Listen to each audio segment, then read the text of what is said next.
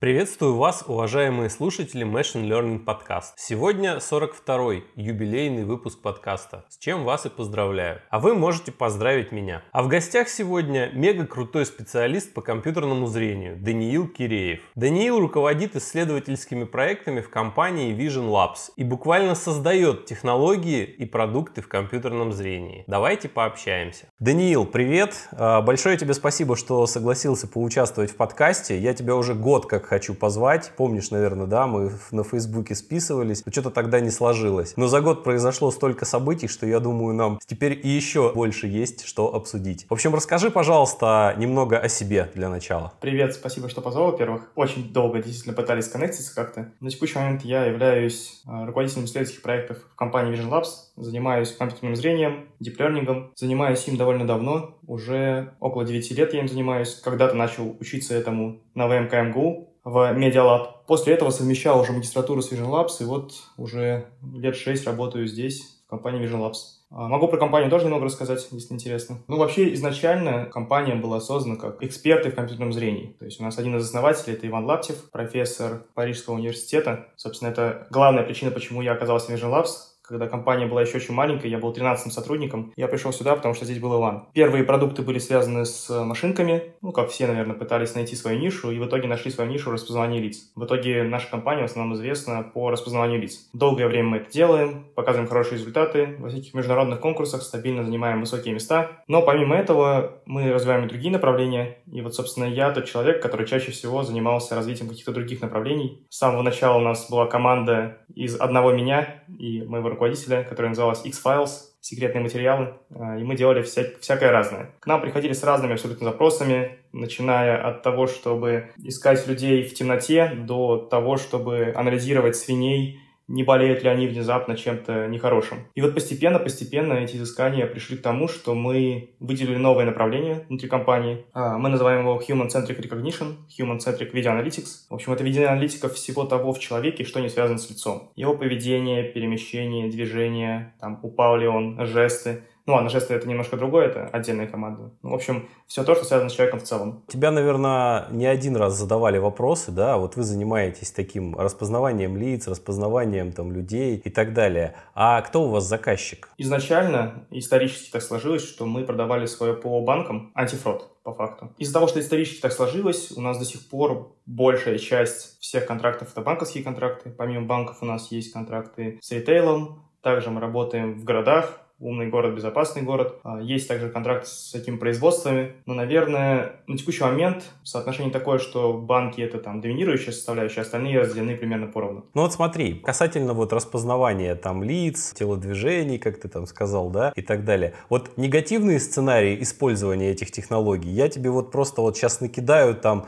немерено, и каждый все их сразу представляют, да. Давай сосредоточимся, это, я думаю, не я один могу это сделать, но давай сосредоточимся на том, какие позитивные позитивные применения этой технологии есть. Чтобы, знаешь, сразу побуду адвокатом дьявола, сразу. Потому что про плохое, наверное, все и так прекрасно представляют, зачем это можно использовать. Ну да, это распознавание лиц, классическая технология двойного назначения. Ее можно использовать как во благо, так и делать с помощью нее какие-то нехорошие вещи. Просто возьмем прям даже тот самый сценарий, который все представляют, это видеоаналитика на улицах городов, распознавание лиц. Начнем просто с безопасности. Это прибавляет безопасность. Есть всякая статистика, количество раскрытых преступлений с помощью технологии видеоаналитики, видеонаблюдения с помощью распознавания лиц. Можно посмотреть ее. Ну, я наизусть ее не помню, но там достаточно значимые цифры. Всякие преступники федерального розыска и так далее. Ну, это вот как бы база, которая ставится в противовес всему тому негативу, что ты говоришь. Вопрос, перевешивает или нет, это уже другой вопрос. Как бы мир не черно-белый, везде есть градации, надо понимать, где мы находимся. Но даже вот взяв эту область, когда мы куда-то входим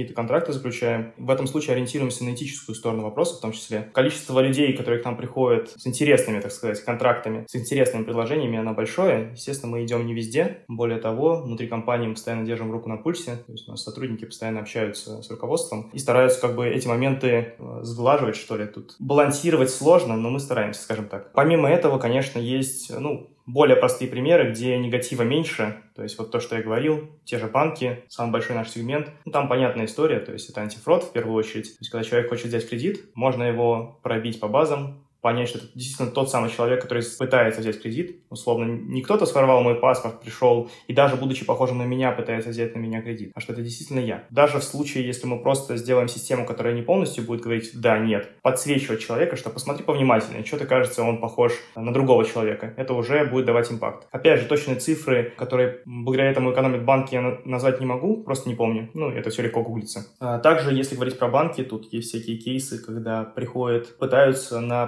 подставного человека оформить юрлицо однодневку тоже. А, опять же, это фрод, просто другой сценарий фрода. Этих сценариев фрода довольно много, и вот их можно дальше перечислять. Я могу, наверное, долго говорить, давай я буду продолжать, и в случае, если уже станет хватит в какой-то сфере, ты можешь меня просто перебить, и я просто переключусь на другую сферу. Давай еще проговорим про контроль доступа на объекты, например. То есть можно поставить при входе на завод, при входе в офис турникеты с распознаванием лиц. В этом случае, ну, карточку не забыть, уже преимущество. Помимо этого, карточку нельзя никому передать. То есть, если вдруг мы снимаем какие-то метрики по карточкам, а это особенно актуально для заводов, мы не можем передать, Вася не может Пете передать, чтобы Петя отметился еще и за Васю, что в этот день он был. Но опять же, плюс безопасность, если я вдруг, как Вася, потеряю карточку, и какой-нибудь нехороший Иван найдет ее, вот этот нехороший Иван тоже не сможет пройти, потому что, ну, есть просто система, которая его не пустит. Лицо подделать, конечно, это отдельная задача, наверное, мы про нее еще поговорим, но это сложно, скажем так, это дорого, к тому же. Помимо этого, особенно актуально стало во времена ковида, мы можем автоматически еще измерять температуру. То есть подключаем, просто ставим рядом с камерой еще и сенсор, тепловизор, и можем определять температуру. В этом случае вот представим какой-нибудь кейс завода, и нам нужно, чтобы с утра там 9 утра начинается смена, и туда должны зайти тысячи человек. Они идут, и условно, когда ковид был, ну, надо каждого проверить по отдельности. Это долго. Что мы можем сделать? Можем сразу для всех, вот идет общий поток, никто не останавливается. Мы для каждого измеряем температуру. Если у кого-то есть подозрение, опять же, мы не говорим просто вердикт, да, нет. Если у кого-то по нашей системе есть подозрение на повышенную температуру, мы просто говорим, что окей, у Васи Иванова сейчас повышенная температура. И охранник, который где-то недалеко, ему на пост эта информация приходит, он подзывает Васю Иванова, проверяет температуру, если все окей, Вася Иванов идет дальше, если нет, ну, карантин другие последствия. Что еще здесь может быть? Да вроде бы все, то есть... Ну, еще всякие маркетинговые фишки, когда мы отслеживаем просто покупателей, да? Это немножко другое, то есть это я еще пытался за- закончить кейс именно с контролем доступа. Наверное, про контроль доступа все. Ну да, можно перейти, наверное, в ритейл, то есть в ритейле можно что делать? Ну, во-первых, самый популярный кейс, который сложно очень реализовать, это новый customer, когда мы пытаемся понять, приходил ли уже этот человек. При этом этот человек может не регистрироваться в системе. Одно дело, когда он закинет свое лицо в программу лояльности, и мы его будем узнавать. Другое дело, когда он ничего не делал, а мы все равно должны его узнавать. Вот, буквально на днях столкнулся с такой штукой. Не я, а мой товарищ. Вот он, мы с ним, с, со своим коллегой часто ходим пить кофе к определенному э, аппарату по продаже кофе. И там висит камера. Я не знаю, реально у них там стоит программа распознавания или это просто совпадение, но в какой-то момент подходит, там на экране вам сегодня бесплатный кофе. Ну, по идее, конечно, это можно было рандомом реализовать, да, и ты все равно был бы счастлив, кто бы не подошел. Но здесь э, было именно ощущение того, что аппарат тебя узнал, и просто чтобы как бы простимулировать дальнейшие вот этот покупки кофе, да, он решил такой сделать подарок. Было неожиданно приятно. Тоже хороший такой кейс из э, реальной жизни, который, возможно, реализован методами компьютерного зрения, потому что камера там висела, да. Да, интересно. Ну, плюс, опять же, тут иначе, если бы тебя не распознали, ты мог бы через 5 минут снова подойти, тебе бы снова дали кофе, а потом еще раз, и еще раз. Есть, действительно, тут надо понять, что ты подходил уже до этого, либо, наоборот, ты подошел только первый раз, чтобы его лишний раз не зафротили, этот метод. Да, интересно. Ну, опять же, вот если говорить про камеру, которая рядом с автоматом, вот у нас прямо в офисе стоит вендинговый автомат. Единственный способ заплатить за что-либо там, в этом автомате, это лицом своим. Нужно заранее в приложении внести свое лицо, и каждый раз, когда ты подходишь, ты выбираешь какой-то товар, нажимаешь кнопочку «Оплатить», происходит вся вот эта магия, распознавание, проверка, что ты действительно живой человек, и в итоге происходит покупка списания. Ну, наверное, раз уж мы заговорили об оплате по лицу, давай э, этот трек тоже продолжим. Э, у нас есть э, проекты в разных сетях, то есть вот во Вкусвеле можно увидеть наши терминалы, прям снизу написано Vision Labs, если присмотреться. В Кофиксе, в Фарше мы долгое время стояли. Я не уверен, где именно сейчас мы стоим, буду просто перечислять, где точно стояли. У нас большое количество проектов с пятерочкой, с магнитом. Технология постепенно углубляется. Я, конечно, к сожалению, не знаю вот информации, какой процент людей оплачивает лицом. Особенно интересно посмотреть динамики за год. Надо будет как-то поднять нести информацию. Но так или иначе, adoption этой технологии явно повышается. Люди начинают относиться к ней проще. Ну, вот как ты говорил вначале, есть явный негатив к технологии. И люди делятся, наверное, на три лагеря. Есть жесткие противники, есть, как я, наоборот, евангелисты технологии, есть люди, которым ну, тепло, ни холодно, они где-то посерединке. Вот постепенно вот это посерединке смещается в сторону того, что люди принимают эту технологию. В конце концов, уже никто не парится насчет того, что там мобильники за нами следят или что мы передаем свои данные корпорациям. Постепенно люди к этому привыкли, потому что это делает их жизнь удобнее. Мне кажется, с этой технологией произойдет что-то такое похожее. Давай я еще кейс, наверное, накидаю. Помимо FSP, наверное, есть еще кейсы про рабочие места и про безопасность. Чем-то связано с прокторингом. Особенно во время ковида стало популярно. То есть, когда нам нужно удостовериться, что перед экраном сейчас экзамен пишет действительно тот человек, который должен его писать, или за рабочим местом сидит тот человек, который должен за ним сидеть, потому что, например, на рабочих местах в офисах могут быть разные степени доступа. И на каком-то компьютере может быть повышенная степень доступа. А опять же, как-то проговорился сотрудник или кто-то узнал его пароль, какой-то злоумышленник сможет подойти и увидеть какую-то секретную информацию, это тоже будет плохо. Поэтому можно от этого защищаться. Но опять же, через это все сквозная аналитика может проходить. То есть мы можем смотреть за вниманием человека, куда он смотрит, направление взгляда. Там, опять же, если это экзамен, не списывает ли он, если он должен смотреть в экран. Не происходит ли такого, что он на экран смотрит только 10% времени, а 90% времени смотрит куда-то вниз. Любую аналитику мы здесь тоже можем собирать. Наверное, тут можно еще и сказать про эмоции вернее, про выражение лица, так будет точнее. Но, наверное, большинство людей сидят с нейтральным выражением лица. Ну, редко видишь человека, который работает и внезапно начал улыбаться. Наверное, это, кстати, интересный кейс. Возможно, он мелый в этот момент смотрит вместо того, чтобы работать. Но это такое, не очень интересно. В общем, с выражениями лица, конечно, не так все радостно, как могло бы быть, но тоже интересный кейс, тоже пользуется популярностью. В конце концов, есть места, где мы это тоже реализуем. Следующий кейс — это, наверное, Digital ID. Тоже интересная штука, особенно во времена ковида опять стал популярным. Вот часто сегодня упоминаю ковид. Вообще говоря, во времена ковида как-то технология распознавания лиц э, начала обретать популярность. Особенно не касаясь России, в России тоже, конечно, но особенно в других странах, в арабском мире, в Юго-Восточной Азии. Потому что так или иначе распознавание лиц и юридическая подоплека, которая стоит за распознаванием лиц, за персональными данными, она в разных странах по-разному зарегулирована, и в России на самом деле все не так хорошо, как могло бы быть. В смысле, тут что такое хорошо, конечно. Можно, например, Европу взять и Китая, как два полюса. В Европе все сильно зарегулировано, GDPR, а в Китае там гораздо проще к этому относится. Поэтому вот Юго-Восточная Азия к этому попроще относится, поэтому там проще внедрять подобные кейсы. Так вот, вернусь к кейсу Digital ID. Что мы можем делать? Мы можем понимать, что человек, который регистрируется в какой-то системе, предположим, вот мы реализовали кейс для сервиса «Мой налог», для самозанятых. Раньше как надо было сделать? Ввести все данные, то есть прям с паспорта, фамилию, имя, а, фотографию, а потом надо было прийти в отделение и подтвердить, что я это я с паспортом. Что мы сделали? Добавили просто функцию, две функции. Ну, во-первых, раз мы можем сфотографировать паспорт, так давайте все данные с него сразу заполним. И не надо вводить, кем выдан, и долго-долго вводишь. Для кого-то там лишнюю минуту потратить недолго, но в кейсе, когда у тебя сокращается время регистрации там с 5 минут до 2 минут, ну, кому-то приятно. Так или иначе, мы это можем сделать, мы это делаем. Ну, естественно, основной кейс, ради чего это делается, это подтверждение прям вот не выходя из дома. Это уж точно сильная экономия времени, нам не надо тратить там полчаса, чтобы откуда-то дойти, мы прям вот прямо здесь подтверждаем его, что это тот самый человек. Человек сначала фотографирует паспорт, мы берем оттуда фотографию, человек фотографирует себя, делает селфи, делать какие-то подтверждающие действия, то есть в этом случае можем сделать активный лайфнес, так называемый, просить его моргнуть, улыбнуться, что угодно, потому что, ну, человек в процессе создания аккаунта. И все завершается создание на этом этапе. То есть у меня, например, ну, я, конечно, знал, куда тыкать, что делать, ушло на этот процесс регистрации порядка 40 секунд. Раньше бы это заняло полчаса. Ну и вот этот Digital ID стал популярен, потому что многие банки продолжают, хотят продолжать выдавать карточки, кредиты и так далее, подтверждать личность, но при этом это сложно делать в условиях, когда человек не может выйти из дома из-за карантина. Поэтому подобные кейсы вот особенно стали популярны, да, в последнее время. Ну и опять же, процент использования после пандемии не уменьшился. То есть, условно, если Zoom начали пользоваться меньше, потому что люди вернулись в офис и начали просто чаще общаться лично, поэтому процент Zoom-колов уменьшился, то в случае с э, вот этой технологией идентификации Digital ID, ну, ее уже внедрили, это все еще удобно. Даже если ты можешь выйти из дома, зачем тебе выходить из дома, когда ты можешь это сделать просто за 5 минут. Просто был фактор, барьер, это технологический в первую очередь, и он был преодолен благодаря этому, а теперь просадки технологий не случилось. Это все последнее время я говорил про лица. Как я говорил, мы развиваем разные направления помимо лиц. Если у тебя есть какие-то вопросы по лицам, пообсуждаем их, а потом еще я могу рассказать про другие направления. Я как раз э, хотел перейти. Вот мы накидали какое-то количество кейсов, да, ты рассказал. В принципе, мы на негативных заострять там внимание не будет, потому что в конечном итоге все упирается в вечный вопрос, кто будет контролировать контролеров, да. Ты привел много и кейсов, где это действительно полезно человеку, где это скорее позитивную коннотацию несет. И я хотел следующим вопросом вопросом задать, чтобы нас помимо распознавания лиц как раз есть же в человеке есть позы, есть эмоции, есть ай-трекинг, там, вот чтобы ты рассказал, какие основные области как раз, и небольшую краткую характеристику каждой из них. А потом мы уже в технические детали немножко закопаемся. Окей, давай я тут небольшую ремарку еще сделаю. Вообще говоря, мы технологическая компания, наверное, в первую очередь, и во вторую очередь продуктовая. Да, у нас есть продукты, мы их делаем, мы их распространяем, но все-таки core, то, с чего мы начинали, это технологии. Как я говорил, мы начинали как эксперты в компьютерном зрении. И у нас команда, собственно, подобрана соответствующим образом. Поэтому, наверное, в первую очередь, вот почему я именно сейчас про это вспомнил, потому что вот тот же eye-tracking взять,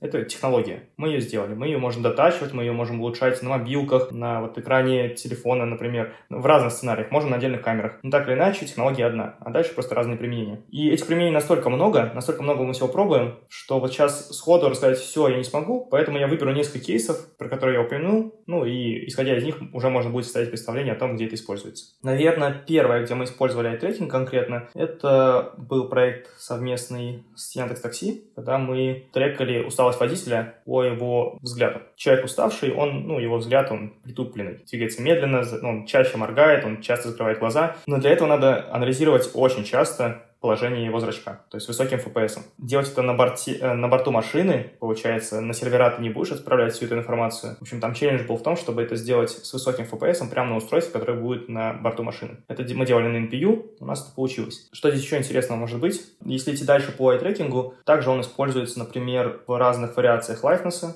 то есть, когда человек смотрит на экран телефона, например, мы же можем делать э, явный и неявный лайфнес. Явный — это когда мы прям говорим, человек, посмотри в камеру, там моргни, человек знает, что его сейчас проверяют. А неявный, когда он пользуется банковским приложением, и если это будет мошенник, вот как он будет себя вести? Он будет пользоваться банковским приложением. В момент, когда он будет чувствовать, ага, вот сейчас будет проверка, он убирает свое лицо, подставляет там распечатку, видео другого человека, что-либо, нажимает кнопку «Проверить». И с помощью вот этой, ну, даже видео, условно, или 3D-маски, с помощью чего угодно он начинает взламывать. Но вряд ли он будет все время так себя вести. Понятное дело, что будут профессионалы, которые будут так делать, но какой будет процент? То есть, возможно, если все узнают, что такая технология есть, такой процент, конечно, уменьшится, но так или иначе. С помощью неактивного лайфнесса мы тоже это можем делать. В том числе используя трекинг, вот я тут вспомнил. Ну, раз уж я затронул тему лайфнесса, то распознавание лиц, конечно, без лайфнесса сейчас никуда. А что такое лайфнесс вообще? Надо ввести в курс дела, то часто говорю, явно не все про это знают. Вообще есть задача проверки, что перед камерой находится живой человек, что распознавание мы применяем именно для того человека, кто хочет пройти вот процесс распознавания. Можно место, ну, например, давайте возьмем четкий пример, я пытаюсь расплатиться во вкус или своим лицом. А потом приходит мой друг, у которого есть распечатка моего лица, купил себе банан, и вместо того, чтобы расплатиться своим лицом, он подносит распечатку моего лица. И деньги списываются с моей карты. Ну, нехорошо. Так не надо делать. Поэтому надо защититься от такого. Вот видов атак просто какое-то нереальное количество. То есть можно атаковать вот с помощью распечатки. Можно с помощью экрана телефона. В случае, если, например, атака происходит на телефон, то человек может дома на 4К телевизоре с офигенным качеством попытаться взломать с помощью там какого-то видео. Можно сделать маску такую, что мы прям вырежем там глаза, нос, то есть наденем ее на себя, и получится, что она будет даже 3D. То есть мы сохраним даже глубину у атаки. Можно идти дальше например, взламывать с помощью 3D-маски. То есть можно пойти и заказать профессиональную 3D-маску человека, которого мы хотим взломать. Ну, во-первых, это очень дорого. Во-вторых, для того, чтобы достичь качества подходящего, то есть чтобы там все родинки, все текстуры сохранить, если это не какой-то селебрити, обычный человек, то это надо еще постараться, чтобы воспроизвести все детали, помимо стоимости. Вот очень много атак, и от всех них нужно защищаться. Поэтому, на самом деле, команда Lifeless у нас, она одна из самых больших компаний, возможно, она даже самая большая, так строго сразу сходу не смогу сказать, команд довольно много уже. И мы участвуем в всяких соревнованиях, например, вот CVPR, есть такая конференция для исследователей компьютерного зрения, э, расшифровывается Computer Vision and Pattern Recognition, проходит каждый год. И вот они несколько лет подряд делали соревнования по Lifeless, каждый год усложняя задания. Первый год это был мультимодальный взлом, второй год это был был видеовзлом, третий год это был взлом с помощью масок. И вот все три года подряд мы занимали там первое место, соревновались там всякими компаниями, в основном китайскими, конечно, там Baidu, Alibaba, по-моему, были, Intel там был в какой-то год. В общем, много таких известных компаний, и мы там занимали высокие места, ну, как высокие, первые, конкретно там первые. Но это как раз вот говорит о том, что, во-первых, надо защищаться, во-вторых, мы действительно защищаемся от этого. Так, давай я вот опять вернулся к лицам, давай попробуем к чему-то другому перейти. Мы поговорили немножко про eye-трекинг, да, у меня просто, пока ты говорил про него, еще сразу в, в голове всплыл вспыхнуло. У меня в гостях была Виктория Земляк. Она рассказывала про ай-трекинг применительно, первое, это к метавселенным вот этим, к виртуальной реальности, да, когда для того, чтобы сформировать четкую картинку в том месте, куда человек смотрит, чтобы динамичнее реагировать на поведение человека, не только на поворот головы, но и на взгляд. И второй момент, она рассказывала про то, что по глазам можно определять как бы предвестники каких-то заболеваний нейродегенеративных. Вот, это просто вот, если кто-то хочет немножко в это углубиться, вот отсыл, отсылка к выпуску, к другому просто. Я, во-первых, могу подтвердить все эти слова, а во-вторых, еще технические нюансы здесь есть, сложности, особенно с ай-трекингом для VR. То есть это вот в шлем прям внутрь вставляются камеры, которые смотрят на глаза. И надо понимать, что, ну, для чего это делается, потому что мы смотрим определенную зону на экранчике, там очень маленькие экранчики, но очень высокого разрешения. Но рендерить такое высокое разрешение во всех участках очень сложно. Поэтому в той точке, куда смотрит человек, мы рендерим высокое качество, в других поменьше. Проблема в том, что вот человек перенес взгляд, и нужно очень быстро среагировать на это. То есть скорость реакции, то есть нам что нужно успеть сделать за это время? Нужно успеть понять, куда он посмотрел, нужно после этого еще зарендерить это все, и тут задача становится еще сложнее. На самом деле, вот если почитать статьи, например, Oculus, у них довольно много публикаций есть, у них используется технология даже не просто определения взгляда, а у них используются технологии, они предсказывают, куда человек посмотрит в следующий момент времени. То есть там даже еще интереснее. Там еще есть нюанс, что камера специфичного вида. Честно говоря, так слегка восхищаюсь Oculus. Вот у них статьи просто какой-то инженерные хаки великолепного уровня. Что еще я хотел сказать? А, ну да, и вот про заболевания. Буквально вчера посчастливилось пообщаться с Фернандо Ляторе. Это директор лаборатории Human Sensory. Как-то так, к сожалению, что-то я подзабыл точное название. В Carnegie Mellon University. И вот они прям все, что ты сказал, вот эти два кейса, AR, VR и определение заболеваний по поведению человека, это прямо их специфика. И они публикуются вот в этой тематике. То есть, опять же, если кому-то интересно и еще глубже погрузиться в эту тему, вот есть прям целенаправленная лаборатория в крутом университете, которая этим занимается. Угу, отлично. Давай тогда к следующему блоку перейдем. Про что интересно сейчас послушать? Про машинки или про тела? Про что... Что такое машинки? Что это имеется в виду? Видеоаналитика машин, номера, что за марка и так далее. А я просто думал, мало ли какой-то специфический жаргонный термин термин в поведении людей как машин. Люди-машинки, то есть люди, которые перемещаются в потоках там. Да, слушай, и то, и то интересно. Ну, давай пока про людей. Давай так, говоря про людей, можно, наверное, сказать, что вот э, мы решаем задачи в двух сценариях. Это либо видеоаналитика, перемещение человека в каких-то пространствах, город, магазин, предприятие, парк, то есть разные сценарии. Либо человек, взаимодействующий с устройством, прямо непосредственно очень близко. Ну, например, вот есть Сберпортал, мы для них делали распознавание жестов. Когда человек стоит, ну, где-то в комнате. Это уже не прям наблюдение, это какой-то другой сценарий. Давай их немножко разобьем, эти два сценария, и сначала поговорим про видеонаблюдение, наверное, все-таки вот, когда человек перемещается к какому-то объекту. Мы хотим знать вообще, как человек перемещается, где он перемещается, что он делает в процессе перемещения. Ну, например, это может быть полезно, сразу какой-нибудь один пример приведу, чтобы было понятно, в магазине для того, чтобы строить тепловые карты, как человек перемещается, там, что он подошел к молочке, постоял там две минуты, взял какой-то кефир в руку, поставил обратно, ушел там к алкоголю, вышел на кассу, а на кассе у него оказался только алкоголь. Может, он не нашел молока, которое, которое он хотел, или что-то. Ну, в общем, если статистически собирать такую информацию, можно делать какие-то выводы из этого. Это один из примеров. Так вот, для того, чтобы такое делать, нам нужно, по сути, каскад технологий. Ну, на самом деле, как и в любой другой видеоаналитике. То есть я вот до этого упоминал уже распознавание лиц. Там были кейсы, ну, например, тот же Digital ID. Мы просто говорим, человек, посмотри в камеру, он смотрит, и мы делаем одну фотографию. Это анализ одной фотографии. Там не надо ничего анализировать в плане видео. В случае, если мы говорим, что мы там хотим не только один кадр сделать фотографию, а выбрать лучший, например, когда он не моргнул, или там, когда освещение или ракурс полный лучший. Так или иначе, нам нужно анализировать видео. И все пайплайны анализа видео, видеоаналитики сводятся примерно к одному и тому же сценарию с некоторыми поправками. Сначала нам нужно на каждом n кадре детектировать объект, который мы хотим находить. Ну, например, давай вот вернемся к людям, раз уж мы про них говорим. Вот люди перемещаются по магазину. Нам нужно на каждой конкретной камере в каждый момент времени находить, где человек. То есть мы вот сделали детектор на одном конкретном кадре. Нашли человека. Ну, на каждом кадре это будет дорого это делать,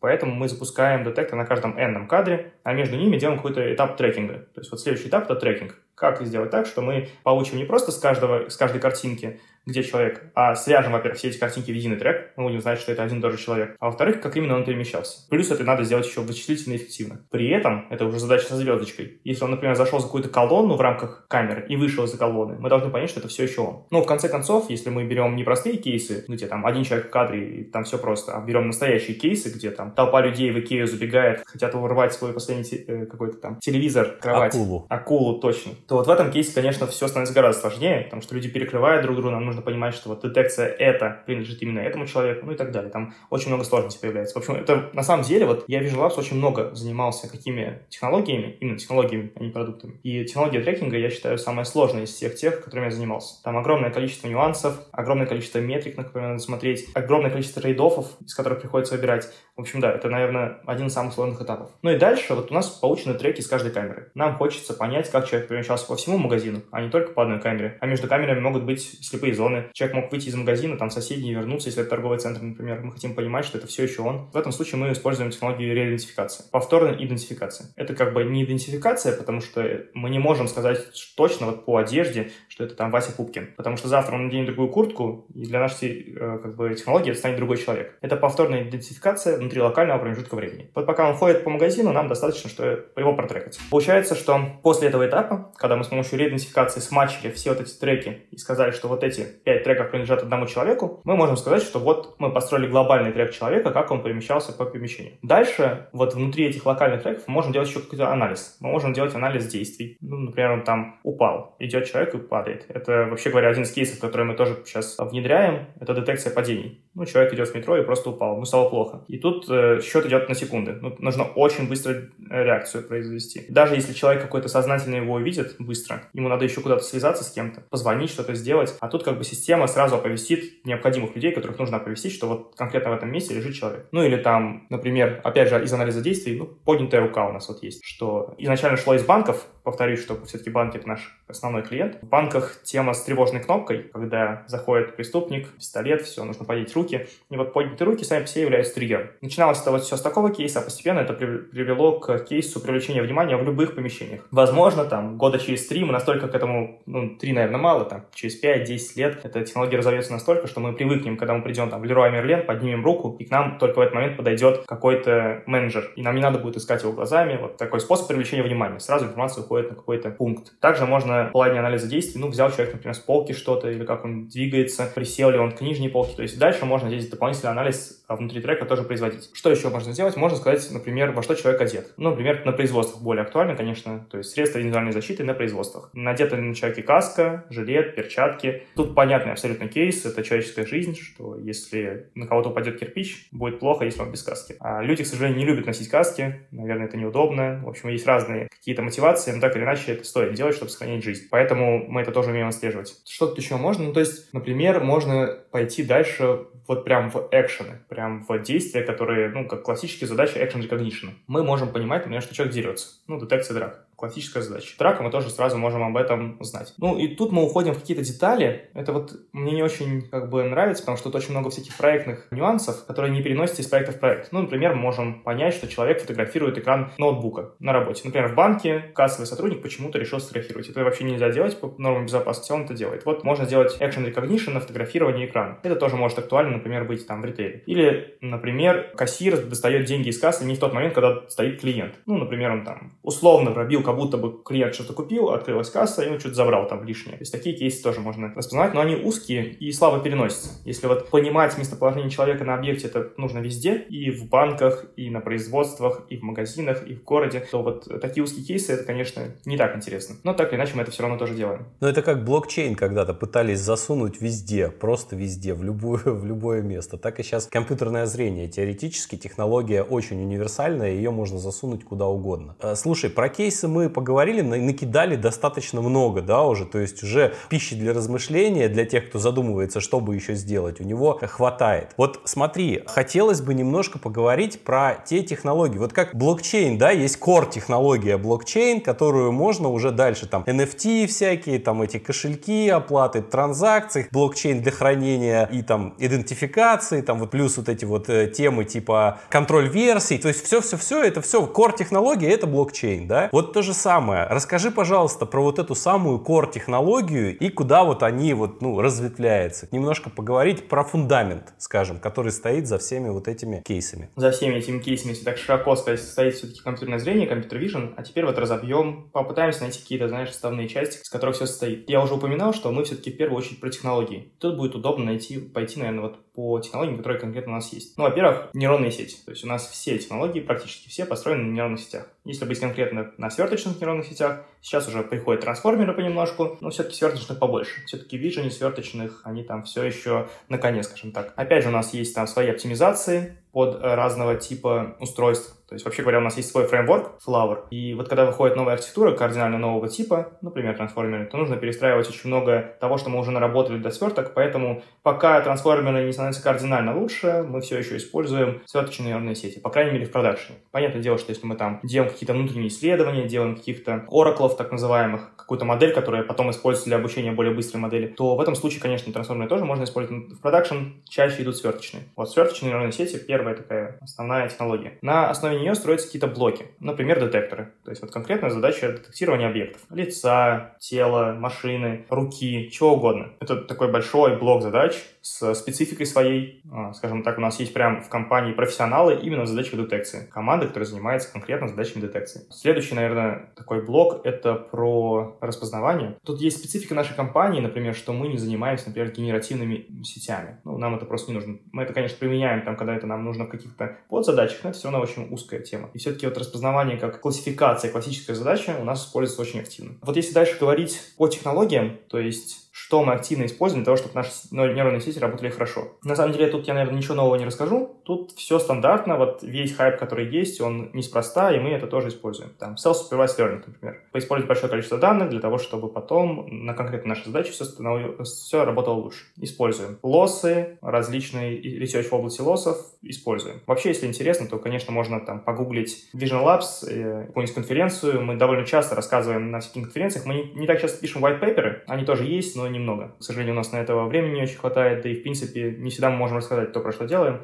А в формате конференции это делать проще, немножко с запозданием, там на 2-3 года можем рассказать какие-то наши вещи. Поэтому я так спокойно сейчас про все это говорю, потому что все это уже есть где-то в интернетах, я просто сейчас здесь соберу все воедино. Про лосы мы говорим, да, очень активно здесь идет исследование про всякие переносы с больших моделей на маленькие, ускорение самого себе маленьких моделей, то есть, ну, так или иначе, мы делаем модели в production. Нужно, чтобы они работали быстро. Здесь, во-первых, есть таких два кейса, это устройство, но устройство, в принципе, нужно обеспечить на маленьком чипе хорошую работу. И второй кейс, это когда у тебя есть большие массивные вычисления, если ты смог ускорить сетку на 20%, это означает, что в итоге серверов железа надо будет купить на 20% меньше. А для заказчика это очень важно, потому что ну, железо составляет существенную часть от контракта, который в итоге предоставляется. И вот мы очень сильно на этом фокусируемся. Начиная от ресерча, то есть как оптимизировать сетку так, чтобы она работала быстро, как ее потом ускорить уже, когда она, ну там всякие прунинги, квантование и так далее, всякие технологии. А так и на уровне девелопмента, то есть на уровне имплементации в C++ коде, это тоже сильно все оптимизировано. Более того, оптимизировано под разные железки. То есть, если посмотреть на, что мы, на чем мы работаем, там, ну, понятно, CPU, GPU, у нас есть оптимизация под разные типы NPU. Просто сейчас производителей NPU их просто очень много. И у них есть своя специфика. И вот мы работаем с большим количеством производителей NPU. Всякие устройства на VX2 тоже работаем. Всякие специфичные, новые, которые нам приносят какие-то партнеры, производители железок, мы с ними тоже работаем. В общем, это тоже такой сильный фокус и вообще я считаю, что это одно из ключевых преимуществ нашей компании, что мы способны очень эффективно запускать нейронные сети. Ты говоришь э, про вот это все, про компанию, компанию. Я, я вижу, что ты ценишь то, что ты в этой компании работаешь, да? Расскажи про то, чем тебя компания удерживает. Раз вы достигаете первых мест в куче всяких направлений, да, то, наверное, вы желаемые сотрудники для всего мира. Как российской компании удается удержать такого специалиста, как ты? Немножко отвлечемся от технологий. Наверное, вот я работаю работаю в компании больше 6 лет, и в разные периоды были разные причины, почему я здесь был. Я пришел вообще сюда стажером, я был 13-м сотрудником, компания была очень маленькая. У меня было непосредственное общение там с Иваном Лаптевым, светило мировой науки, не пояс этого слова, действительно считаю его очень крутым специалистом. Э, я развивался, во-первых, был очень быстрое развитие. Ну, когда работаешь э, с такими людьми, ну, естественно, Иван может тоже подобрать хорошую команду, то есть может подобрать людей соответствующего уровня. И в итоге ты оказываешься в команде лучших, и ты от них всех можешь чему-то научиться. От кого-то техническим моментом, то есть как там правильно что-то запрогать, от кого-то там в плане ресерча, как правильно проводить эксперименты, как это структурировать грамотно, делать выводы и переходить к следующему этапу исследований. От кого-то как управлять командой от того же Ивана, как структурировать свои исследования, когда их очень много, когда у тебя, вот я сегодня упоминал уже много всего того, что мы делаем, и как-то я по чуть-чуть в чем-то участвовал, в чем-то поглубже. Надо постоянно переключать контекст, и это тоже очень серьезный навык, который там во мне родился, ну, скажем так, чуть позже, чем какие-то базовые навыки, хард навыки, скажем, hard скиллы. Потом, э, ну, наверное, здесь важно упомянуть про атмосферу в коллективе. Наверное, я не знаю, можно ли назвать нас бирюзовой компанией, но около бирюзовой компании нас точно назвать можно. У нас достаточно линейная структура, то есть если кто-то из сотрудников имеет какую-то идею, он вполне может перенести ее на любой уровень. Мы точно ее выслушаем, скорее всего, в итоге мы даже ее имплементируем. И, собственно, я в свое время тоже очень активен, то есть в своей природе я так и делал. Я приносил какие-то идеи, мне разрешали их имплементировать, и таким образом я, во-первых, рос именно, ну, круто расти не просто потому, что там тебе что-то дают, ты сам что-то придумываешь, ты явно от этого растешь быстрее. Если даже ты набил шишку, ты принял это как шишку, идешь дальше. Это такая типичная тема для стартаперов, когда они делают только вот я про технологии, а они там про, про проекты, про продукты, про компании. Ну, в принципе, аналогия похожа. Если ты много набиваешь шишек, ты быстрее прогрессируешь. Мне давали это делать. Естественно, есть какой-то баланс. То есть ты всегда будешь приносить какие-то безумные идеи, и они всегда будут выгорать, э, проваливаться, это тоже как бы нехорошо. Но для этого есть хороший супервайзер, который тебе как-то провализирует твою идею, с каким-то допуском разрешать тебе имплементировать, даже если они в нее не верят, условно. Но э, так или иначе направить тебя, может, немножко подправить. И это выражается в том, что ты можешь имплементировать не только технологии, но в конце концов какие-то идеи, продуктовые идеи, развивать целое направление, то есть долгое время мы занимались только лицами, а вот в какой-то момент начали заниматься еще и телами. Для меня это было важно, потому что, ну, условно, я этим занимался достаточно давно, и это постепенно росло из чего-то маленького, из какой-то маленькой технологии, в что-то боль, большее. В итоге у нас сейчас уже есть продукты на основе этой технологии. И для меня это ценно. Что, наверное, здесь еще можно сказать, это я начал почему-то с бирюзовой компании и сразу перешел в то, что есть свобода, но я бы все-таки это выделил как отдельные два пункта. Атмосфера в коллективе, свобода и так далее. Второе — это свобода самовыражения, дают делать то, что хочу. А если кому-то что-то не нравится, нравится, у нас может пройти диалог, что ну окей, давай перейдем, посмотрим, у нас много команд, мы много чем занимаемся. Не нравится одно, иди позанимайся другим. Более того, у нас э, даже были переходы из исследовательского отдела в отдел разработки и обратно. Давай я сейчас расскажу, э, договорю мысль, а потом еще упомяну вот про наше разделение, как у нас вообще команда структурирована, потому что это тоже, мне кажется, интересно. Так вот, да, что есть даже переходы внутри компании, ну, наверное, в больших компаниях, корпорациях, типа там Яндекс, Викей, это можно делать еще проще, но тут ты и так всех знаешь. То есть ты, уходя из одной команды, переходишь в другую, на тебя никто не обижается, и ты уже знаешь этих людей, уровень онбординга очень быстрый. Скажем так, ты всегда найдешь себе что-то интересное. И надо, конечно, упомянуть еще про то, что у нас есть всякие форматы внутрикомандного взаимодействия, обмена опытом. По итогу, если кто-то что-то придумал, он обязательно расскажет про это всем. У нас есть разные для этого форматы, чтобы это все донести. Внутренние конференции, так скажем, шеринг знаний. И по итогу у нас вот сейчас много разных команд. У нас большинство людей работают в компании, я не знаю, средний возраст, кстати, ой, средний срок работы в компании, у нас очень много людей, которые работают больше трех лет уж точно, и вот у меня есть несколько коллег, которые работают со мной вот почти все эти шесть лет, там уже условно пять лет, я там чуть раньше пришел, они чуть позже, но мы все это время работаем. И они, естественно, растут в своих областях, то есть у каждого своя, своя специфика. Есть человек, который занимается детекторами, он очень круто в них разбирается. Есть человек, который занимается там, не знаю, лосами, он очень круто в них разбирается. И ты постоянно слышишь, как они узнают что-то новое, и берешь это от них. То есть ты постоянно аккумулируешь все знания в себя и продолжаешь развиваться, прикладывая к этому внезапно меньше времени.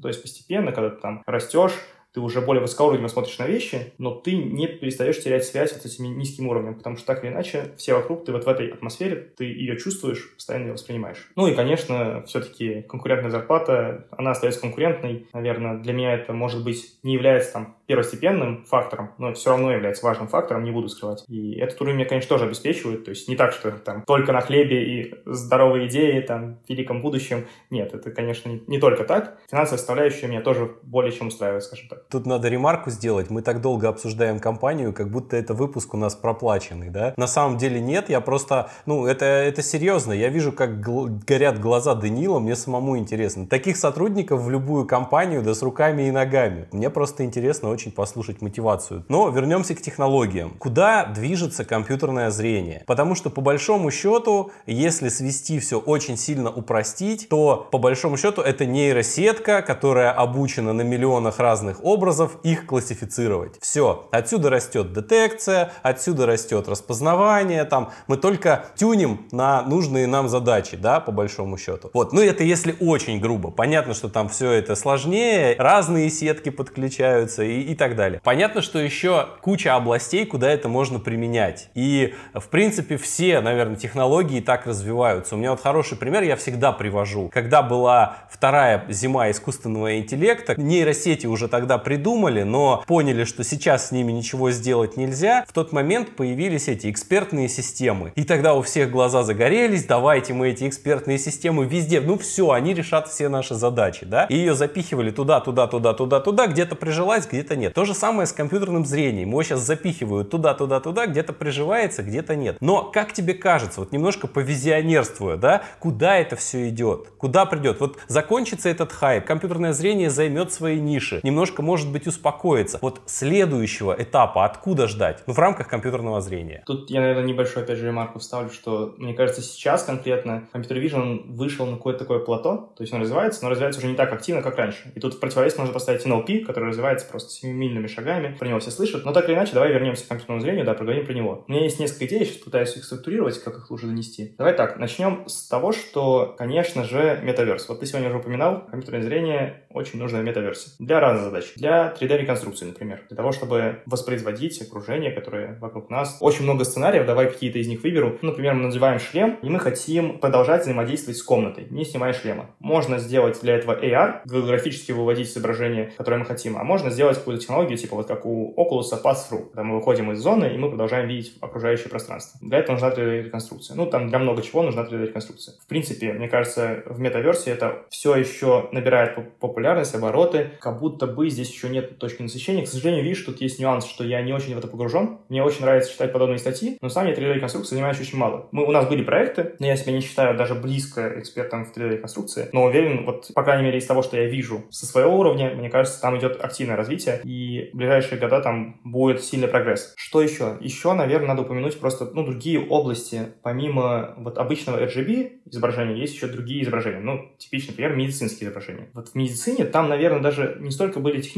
барьеры, сколько регуляторные, потому что там вопрос персональных данных стоит еще более остро. И вот сейчас есть всякие разные эксперименты, которые позволяют шерить, анонимизировать данные, анонимно как-то их шерить. Это даже не вот столько технологии с точки зрения нейронных сетей, сколько с точки зрения хотя там тоже применяется, даже для той же анонимизации нейронной сети можно применять. Но с точки зрения и регуляторных каких-то ограничений, их как-то специально слегка ослабляют, при этом стараются не нарушать privacy, не уменьшая размер privacy, все-таки давать какие-то доступы к информации. Опять же, производитель оборудования, то есть, ну, оно очень разное. Чем больше мы стандартизируем все оборудование, там, методы, опять же, вот тут я не эксперт, у меня здесь есть какие-то а, знания не очень глубокие, но все же. Если мы делаем какой-то контрастный анализ, например, вводим какое-то вещество для того, чтобы потом просветить его на рентгене, не знаю, на МРТ, как это правильно назвать, ну, главное, что мы в результате получаем изображение. Изображение из многих слоев. В зависимости от того, как мы настроим сенсор, в зависимости от того, какое мы будем вводить вещество, у нас будут получаться разные результаты. Естественно, можно обучить сеть, которая будет сильно заагментирована и будет робастна к подобным изменениям, но надо идти с двух сторон. И обучать нейронки, чтобы она была более робастна, и стараться нормализовывать инпут, который к ней приходит, стараться делать его более однообразным. Это происходит с двух сторон сейчас. Я вижу и то, и другое, что и производители это как-то делают. К сожалению, это идет медленно, все еще медленно. Все больше компаний, которые это делают, и в России особенно, кстати, активно это все сейчас развивается. Но думаю, что там на протяжении еще ближайших там 5-10 лет это все еще будет продолжать развиваться очень активно. Стоит еще упомянуть генеративный AI, Уж сейчас уж точно про него все слышали. Stable Diffusion, Midjourney, DALI 2. Все любят генерировать, все любят скидывать друг другу прикольные картиночки. Постепенно это во что-то превратится, мне кажется, да. Особенно вот ты очень активно упоминал блокчейн, там, NFT. Мне очень понравилась мысль, которую я услышал недавно. Как развивался Web 3.0. Был когда-то Web 2.0, был PGC, платформ Generated Content, когда платформы, ну, условно, Facebook генерировал контент или кто-то снимал на YouTube видео. Потом все постепенно приходит к UGC, User, User Generated Content. Даже если это на платформах выкладывается, на том же Facebook, на том же YouTube, это все уже генерируется юзерами. И третий этап развития — это AI GC, когда уже искусственный интеллект генерирует контент. Это как будто следующий этап развития. И как будто мы к нему вот прям подошли уже. Дальше просто вопрос приложения, потому что получается уже достаточно качественно. А потом мы это прикладываем, например, для генерации картинок. Вот там уже был какой-то конкурс среди художников, где победила работа, которую сделала нейронная сеть. Потом постепенно это перейдет и в виртуальные миры. Опять же, мы тут немножко сделаем ссылку на метаверс. Можно будет генерировать шмот прям под настроение условно. Представим себе будущее. Вот мы надели очки, очки. Нам сразу вот эти сенсоры внутренние по глазам, по другим датчикам поняли, что у нас сегодня какое-то грустное настроение. И у нас сразу аватар у нас грустненький, у нас сразу одежда красная, все такое. Ну, если мы представим будущее, то это не очки, а этот самый штырь в голову. Да, это еще дальше. Нейроинтерфейс всякий, все так. Инвазивные. Надеюсь, не инвазивные. Ну, а я, я, кстати, почему нет? Это, знаешь, есть такая загадка, что ли? А, парадокс. Парадокс молчания Вселенной. Казалось бы, у нас огромное количество звезд, огромное количество галактик, просто какое-то бесконечно безумное. Есть такие расчеты, да, что если бы в какой-то галактике появился разумное существо типа человека, то даже там при очень скромных оценках, если вот человеку нужно примерно 100 тысяч лет для того, чтобы долететь, построить космические корабли и долететь до следующей звезды, там еще 100 тысяч лет для того, чтобы сделать то же самое, то галактика была бы заселена полностью там примерно за 3 миллиарда лет. То есть на самом деле по космическим масштабам очень малое время. Мы на самом деле во Вселенной такого не наблюдаем. Мы не наблюдаем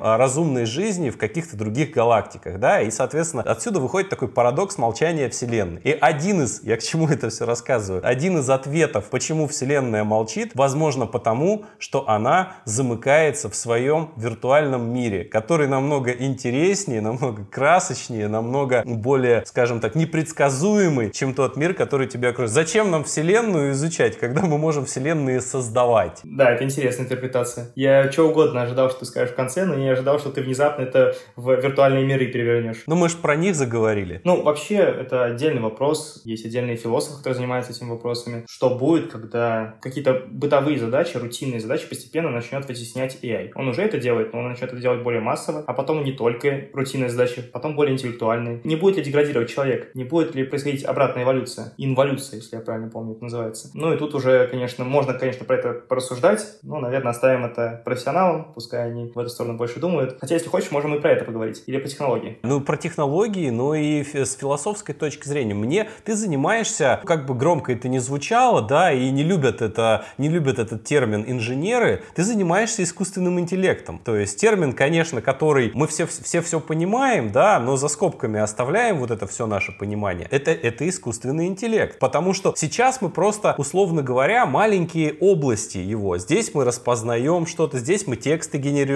здесь еще что-то там. А может быть в конечном итоге вот эти из этих маленьких технологий появится такой вот этот Франкенштейн, который как раз и в какой-то момент будет решать универсальные задачи. Наш же мозг, он, то, он же тоже из областей состоит. Там, конечно, все перемешано кучей, но все равно есть отдельные участки, которые что-то делают лучше, что-то делают хуже. Поэтому, как бы громко это ни звучало, ты занимаешься искусственным интеллектом. Соответственно, к тебе, как специалисту по искусственному интеллекту, вопрос, когда сильный искусственный интеллект и откуда придет? Вот твое мнение. Очень сложный вопрос, но вообще, да, то есть мы говорим действительно про сильный искусственный интеллект, General Artificial Intelligence. Наверное, уже есть какие-то предтечи к его появлению. Ну, например, кажется, если так вспомнить, как развивался компьютер Vision. Вообще для него было много предпосылок, чтобы вот эта зима прошла. С точки зрения хардвера, то есть, ну, просто железо появилось более мощное. С точки зрения данных, что очень важно, то есть, ну, ImageNet никто не отменял. До ImageNet, ну, помимо тренинг части, есть еще тестовая часть. То есть, должен быть какой-то, а, какая-то метрика, по которой смогут все сравниваться друг с другом. Такие метрики есть. Вот как раз Франсуа Шале, который создатель Кероса, недавно анонсировал, насколько я понял, я не очень подробно изучал, в Твиттере видел, что анонсировал второй же конкурс по решению интеллектуальных задач, произвольных интеллектуальных задач. Когда мы нейронке заранее не рассказываем, что она будет делать, она должна решать какие-то IQ задачки. Ну, это, конечно же, все еще какое-то упрощение, но это хотя бы шажок. Появляется метрика. Потом должны появиться данные. Честно говоря, я тут не специалист, в эту сторону не смотрел. Я не изучал статьи в этой теме, поэтому мне тут сложно сказать, есть ли уже данные, но кажется, даже если они есть, нужно еще побольше. Да и метрики надо делать какие-то более общие, скажем так, помимо того, что есть, просто больше должно быть. Ну и постепенно, конечно, после этого уже пойдут методы. Что касается методов, ну, наверное, даже вот сейчас, если так порассуждать, есть довольно много э, моделей общего назначения, так скажем. Мне очень нравится, вот как Тесла про это рассказывает на своих метапах. У них одна модель, они называют ее гидро, по-моему, если я не ошибаюсь. Одно общее большое тело, ну, то есть приходит много изображений с каждого сенсора на машине, их много. Потом все это прогоняется через единое тело, и после этого формируется какое-то латентное представление той сцены, которую машина увидела в этот момент времени. И дальше по этому латентному представлению она способна решать много-много разных задач. Определять нормали, определять там предиктивная аналитика, куда движутся люди и разные объекты в кадре, где полосы, какие светофоры, очень-очень много задач по одному вот этому локальному представлению. А потом, если им нужно добавить новую задачу, такое случалось в их истории, что им нужно добавить новую задачу, им не обязательно переобучать эту большую общую сеть, общего назначения, которая просто знает что-то о мире. Они обучают только вот последние слои. Там, на самом деле, больше тонкостей, особенно вот они в последний год, вот год назад был пример метап у них,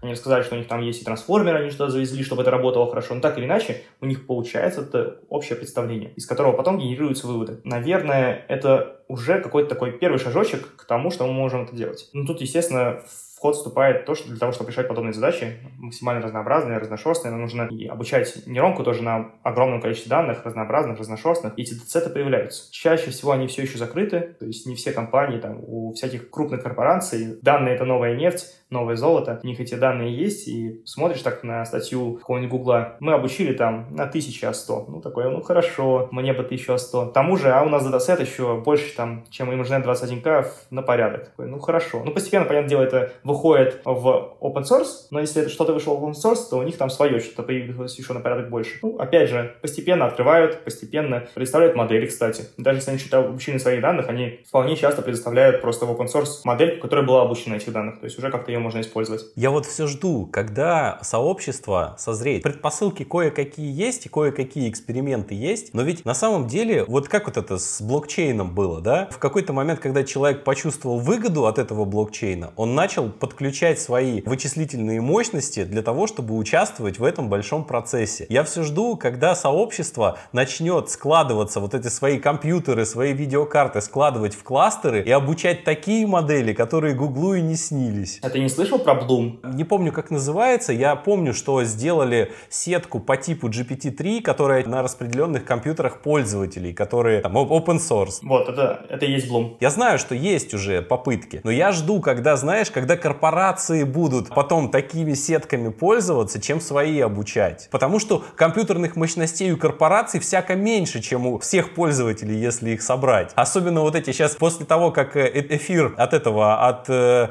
Proof of Work, да, под Proof of Work отказался, сейчас сколько незадействованных видеокарт. Ребята, в кластеры их, и давайте свою Midjourney, давайте свою GPT-80 42 левела, да? Мне вообще эта тема, да не-не, мне эта тема очень нравится, я в последнее время очень много изучаю э, метаверс, опять же, там Computer Vision есть, и я в него погружаюсь, но также там и Web 3.0 какие-то идеи присутствуют, но я, вот ты упомянул сегодня уже, да, Proof of Work, что Ethereum перешел с Proof of Work на Proof of Stake, но казалось бы, вот в Proof of Work что мы делаем? Мы генерируем хэши красивые с помощью добавления чиселка, просто делаем какую-то бесполезную работу. А что если делать Proof of Work, где подтверждением вот работа итоговая будет не красивая чиселка, а посчитанный градиент для нейронной сети? Ну, наверное, идея интересная. Опять же, я тут не глубоко погружен, может и есть какие-то работы, которые вот эту work, вот этот, который получается, делают не бесполезным, а каким-то полезным. Может, такие проекты и есть. Интересно, что получат ли они распространение? Может, это одна из идей, которые можно реализовать, или я просто есть какие-то подводные камни, которые я не понимаю, но действительно вот прям совсем недавно задавался таким вопросом. Так что у нас тут мысли схожие. Ну, много кто задавался таким вопросом, но я для себя ответил так, что раз эта работа делается, несмотря на то, что она кажется бесполезной, вычислить хэш там с какими-то лидирующими нулями. Не, не лидирующими, а наоборот, да? Я уже не помню, куда, куда там они нули вставляют, в начало или в конец. Скорее всего, в конец. И, соответственно, ну, она кажется бесполезной. Но ведь на самом деле именно эта работа обеспечивает работоспособность системы. Понимаешь, таким образом можно сказать, что весь все электричество, которое тратится банковскими системами на то, что гоняются транзакции туда-сюда, условно тоже бесполезная работа. Но благодаря ей обеспечивается вот эта вот перегонка данных по серверам. Поэтому я здесь не очень как бы считаю, что это бесполезная работа. Но если бы на эту работу накрутить еще какую-то пользу, это было бы круто. Как вот было такое в эпоху, когда вот блокчейн гремел сильно-сильно, и все пытались свои крипты запустить, там были похожие алгоритмы, и была такая тема, ой, я забыл, как называется термин, но когда ты считаешь для биткоина хэши, у тебя же они получаются, ну все равно получаются. Почему их не проверять не только на биткоин, но и на другие крипты, в которых эти хэши по похожему алгоритму, по такому же, точнее, алгоритму работают. То есть мы перекидываем и туда, и туда, и туда, и туда. И таким образом мы одними расчетами закрываем блоки не в одной крипте, а в нескольких. Это тоже такой способ оптимизировать вот эту, казалось бы, бесполезную работу. Если действительно на вот такие вычисления там навесить, я не знаю, какой-нибудь фолдинг белков, например, да, или квантовые вычисления для, вот недавно про химию мы разговаривали, про физику там, вот, это было бы вообще круто, но это не значит, что эта работа, которая делается, она все-таки бесполезна. Я вот какую мысль хотел донести. Ну, во-первых, э, ты когда сказал, что работа не бесполезна, я подумал, что сейчас скажешь что-то в стиле она отапливает помещение, разогревает планету. Нет, она поддерживает систему, работоспособность системы. Ну, работоспособность вот э, можно поддержать с помощью Proof of Stake, и меньше энергии тратится. Поэтому, а вообще вот про то, что говорил, я не очень понимаю, то есть, видимо, надо просто подробнее изучить, но когда мы формируем блок, там есть уникальные транзакции с э, конкретными уникальными хэшами, а транзакции уникальны внутри сети, то есть ты в другой сети тоже не сможешь, ну, то есть, условно, там транзакция, которую мы, от которой хэш считаем, с такого-то кошелька, где огромное количество циферок, на такой-то кошелек, где огромное количество циферок, столько-то биткоинов. И получается, нам во второй сети надо иметь абсолютно такие же кошельки с абсолютно такими же транзакциями, чтобы прям вот эта же работа была полезна. Видимо, там какая-то подработа может быть более полезная, но вот э, прям в явном виде мне сложно представить. Ты прав, ты прав. Я что-то сейчас начал задумываться, да, ты прав. Что-то такое делали, но то, как я рассказал, да, немножко я сейчас подумал, да, так не работает. Где-то я ошибся, да, согласен. Но в любом случае идея кажется богатая,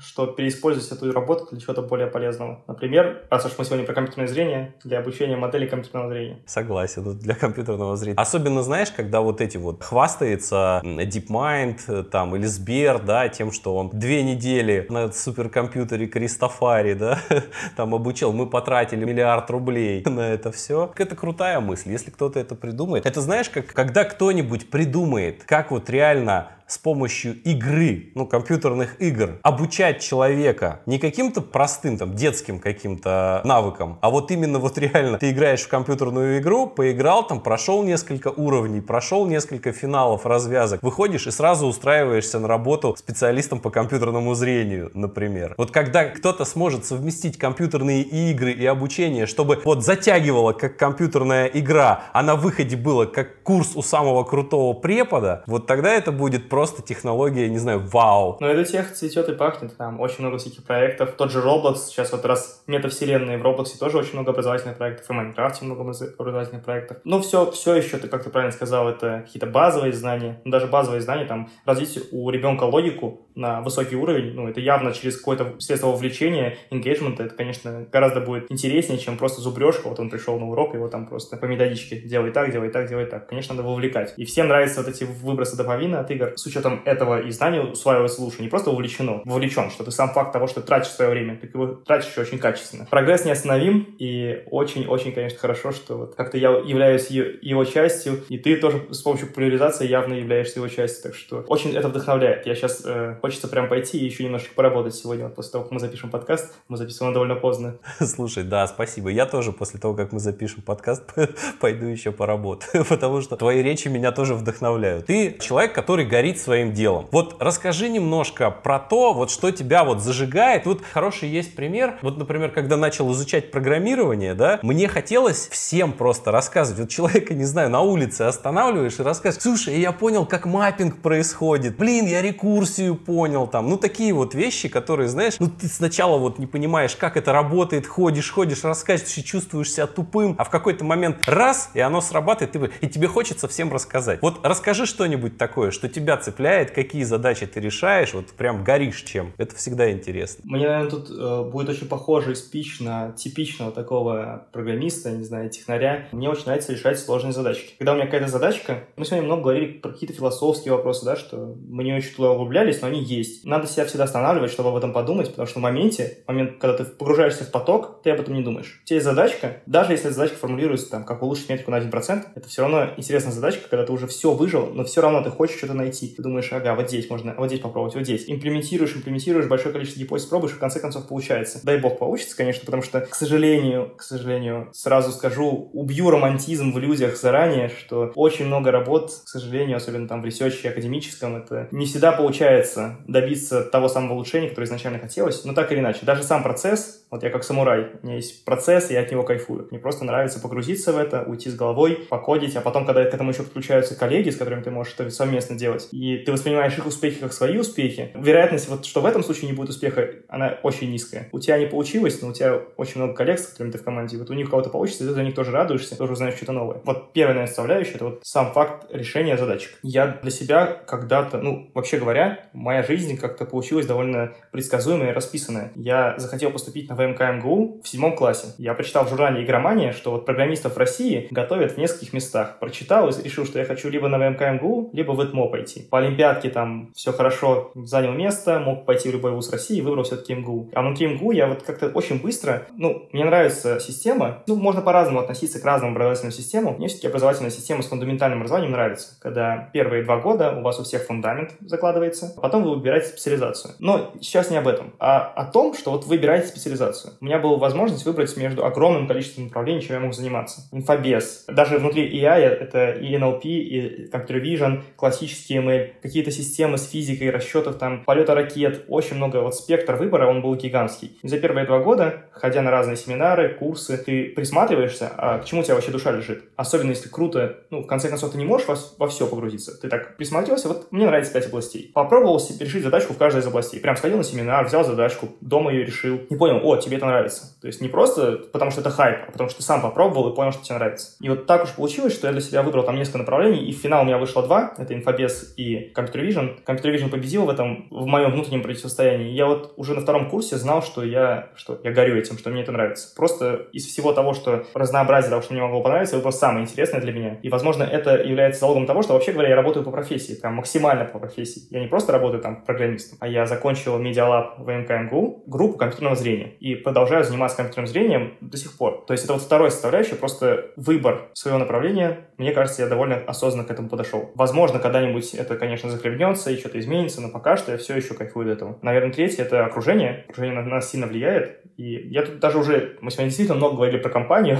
как будто это была реклама, но нет. Есть, помимо окружения вот на работе, есть окружение еще в обычной жизни, окружение, которое драйвит, которое тоже заряжено решать какие-то интересные задачки. Даже если это не технические задачки, даже если это задачки решения развития продуктов, там, создать какой-то новый продукт, все равно чувствуешь от них заряд, обмениваешься, они рассказывают про какое-то классное там достижение, вот мы там смогли что-то новое запустить, там, друзья стартаперы в корпорациях, что мы там улучшили метрики, предложили новый user experience, ты это все чувствуешь, заряжаешься и тоже хочешь это делать. То есть, ну, окружение сильно влияет. Ну, и, наверное, как будто вот э, я сейчас перечислил такие э, столпы, которые мне просто приходили по наитию в голову. Я уверен, что есть еще много других компонентов, которые влияют на то, что мне нравится этим заниматься. Но даже вот я сегодня уже упоминал то, почему я остаюсь в компании. Даже внутри компьютер vision, то есть мы постепенно сужаемся, мы сужаем специализацию. Есть очень много задач. И сам факт того, что в случае, если тебе одна задачка, ну, она могла приесться, надоесть, тебе дает возможность перейти в другую задачку, это антивыгорание. Потому что ты продолжаешь заниматься чем-то новым, что тебе все еще интересно. Круто. На самом деле это очень тоже вдохновляет. Тогда смотри, расскажи, пожалуйста, вот ты стал крутым специалистом, не побоюсь этого слова. Не, неспроста компания Спасибо. занимает, занимает, да, такие высокие места в таких крутых, э, скажем так, конкурсах, да. Хочет человек тоже добиться очень сильно чего-то в компьютерном зрении. Вот ты уже прошел свой путь, и понятно, что ты сталкивался с какими-то методиками, которые свою эффективность не доказали, и теми источниками методик, которые доказали. Вот расскажи, пожалуйста, на что стоит тратить время человеку, а на что вот сразу нет? Давай я не буду, наверное, по конкретной технологии говорить, потому что иначе все устареет э, через несколько месяцев. Может, технологии Ну, принципы, да. Да, вот лучше про принципы какие-то поговорить. Ну, во-первых, вот я уже сказал, как я нашел для себя компьютерное зрение. Я думаю, что по-хорошему людям надо вот в рамках своей профориентации, какое слово вспомнил, пытаться именно исследовать себя, исследовать свои ощущения от процесса решения разных задач. Тогда, если это нравится, ты этим горишь, то вероятность того, что у тебя что-то получится, ну, она гораздо выше. Что касается обучения. Вот я очень много людей собеседую. Так или иначе, мне приходится делать выбор, кого мы берем себе в команду, кого нет. То есть бинарный выбор тот самый. То, что я заметил, ну, возможно, это специфика нашей компании. Тут нельзя воспринимать в общем на всех это применять. Но для меня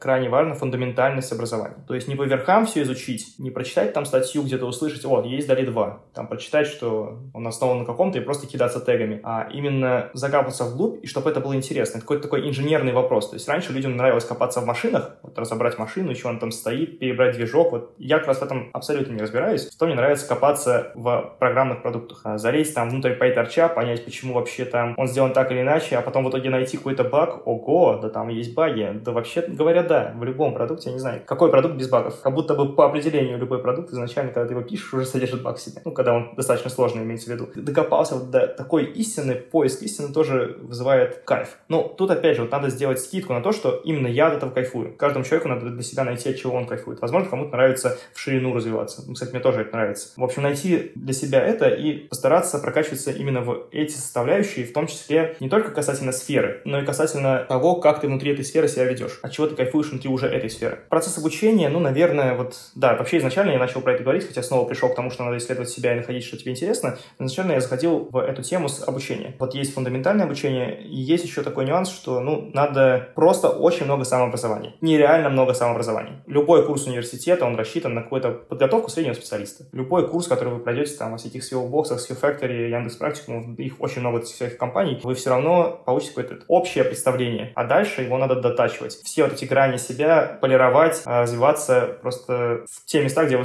чувствуете, во-первых, свою силу, продолжать ее усиливать, либо закрывать слабости. Это уже отдельный вопрос, что приоритетнее. Я думаю, что во всем надо искать гармонию, конечно, но как будто вот я в последнее время отдаю себе предпочтение все-таки развития сильных сторон. То есть, если вы чувствуете, что что-то у вас хорошо получается, и вы где-то себя находите, и это находит признание, может быть, не, не, не обязательно признание в плане, что люди вас признают, а в плане того, что вы чувствуете, что действительно получается. Ну, метрика действительно улучшается, если эффективная метрика, это тоже хорошо. Во-первых, это дает вам явно кайф, я не знаю. Вот, возможно, есть, конечно, люди, которые от этого не кайфуют, но мне кажется, когда что-то получается, ты находишь признание, все получают кайф. И, естественно, если ты идешь в эту сторону, ты можешь как снежный ком увеличивать количество кайфа, который ты от этого получаешь. И, естественно, если ты что-то делаешь с кайфом, вот как у нас все это идет, вот последние 15 минут мы всегда говорим про кайф, кайф, кайф. Если в этом случае тоже идет кайф, ты тоже будешь улучшаться. И вот не уверен, что этот совет всем сработает, но, наверное, все-таки улучшать свои сильные стороны лучше делать перекос в это. То есть не полностью, конечно, удаляться, там 100% своего времени тратить, но значительную часть своего времени уделять развитию своих сильных сторон. Вот э, здесь, наверное, еще стоит поговорить про коллаборацию, потому что вы можете у себя в голове выстроить какой-то мини-мирок, вам будет казаться, что все хорошо, но по-хорошему любую идею нужно челленджить. Нужно к ней подходить рационально, нужно не принимать ее на веру. И в этом плане очень помогает комьюнити. Комьюнити может быть разной широты. Оно может быть как в рамках работы с коллегами, как в рамках там, не знаю, просто друзья, может быть какая-то конференция, на которой вы можете выступить, к вам потом подойдут, что-то спросят, либо вы спросите у кого-то. То есть вот коллаборация, взаимодействие с людьми, разрушение каких-то общих не знаю, стереотипов, даже можно сказать, в общем, устоявшихся идей, выход за рамки стандартного восприятия, это тоже помогает развиваться, развиваться просто еще и быстрее. Ну, то есть развитие оно и так будет происходить. Если вы будете чаще себя челленджить, как будто оно будет происходить быстрее. По итогу, да, это мы пришли к нетворкингу, если так говорить. Ну, слушай, я считаю, что тоже вот это вот э, коллаборации, нетворкинг или нетворкинг, как ты сказал, это очень важная составляющая. Потому что когда ты там общаешься в кругу, там, допустим, из трех человек, а еще хуже, если ты один на один сам с собой, да, то замыливается, взгляд замыливается. Я по себе знаю. Свежая кровь со стороны — это очень важно. Я здесь поддерживаю абсолютно. Я когда для себя даже сформулировал фразу «диверсификация друзей». Звучит, может, немножко так э, цинично, но на самом деле за... это просто формулировка такая строгая, жесткая. Но на самом деле за ней скрывается то самое, что, вообще говоря, можно круги общения тоже менять, расширять, модернизировать. В этом случае просто иначе у вас произойдет какое-то усреднение мнений в одном вашем кругу. Вы будете замылены. Надо выходить в другие круги, не обязательно даже в технологиях. Можно узнать, а что там происходит, не знаю, в медицине, в биологии, в физике. В конце концов, это даже идеи оттуда как-то могут вас и развить в том числе. Потому что возьмите оттуда какую-то прикольную идею, может, вы в итоге сделаете, не знаю, стартап на стыке биологии и компьютер и вот у вас все полетит. Поэтому это может быть еще и полезно, помимо того, что, э, в смысле, полезно имеется в виду, там, в каком-то даже финансовом плане, не говоря уж о том, что вы будете там более разносторонне развитым человеком по итогу. Поддерживаю, поддерживаю. Смотри, Данил, напоследок посоветуй какие-нибудь классные книжки, классные курсы, классные конференции. Вот что-то немного, а вот прям вот что-то, что зацепило тебя, может быть. Вот у меня, например, есть список книг или курсов, которые я вот даже не глядя просто на человека, я сразу говорю, на, бери, не, не ошибешься. У тебя что-то наверняка такое тоже есть. Вот посоветуй слушателям, пожалуйста. Ну, давай начну с, сначала с своей сферы. Ну, то есть, конечно же, для тех, кто входит, это CS231N, стэнфордский курс. Этот сам по нему занимался, в общем, хороший, рекомендую. Сейчас еще Андрей Карпатый, собственно, когда-то он и преподавал на этом курсе. Ушел недавно из Теслы, видимо, у него там свободного времени побольше стало, он начал записывать крутые видеоразборы всяких технологий, к которым мы привыкли. Backpropagation, сверточные нейронные сети. Он сам для этого выпускает видео, в общем, их тоже посмотреть будет прикольно. Очень интересно смотреть за презентациями топовых компаний. Ну вот я сегодня уже упоминал, например, презентацию Tesla той же. Смотришь, просто понимаешь, во-первых,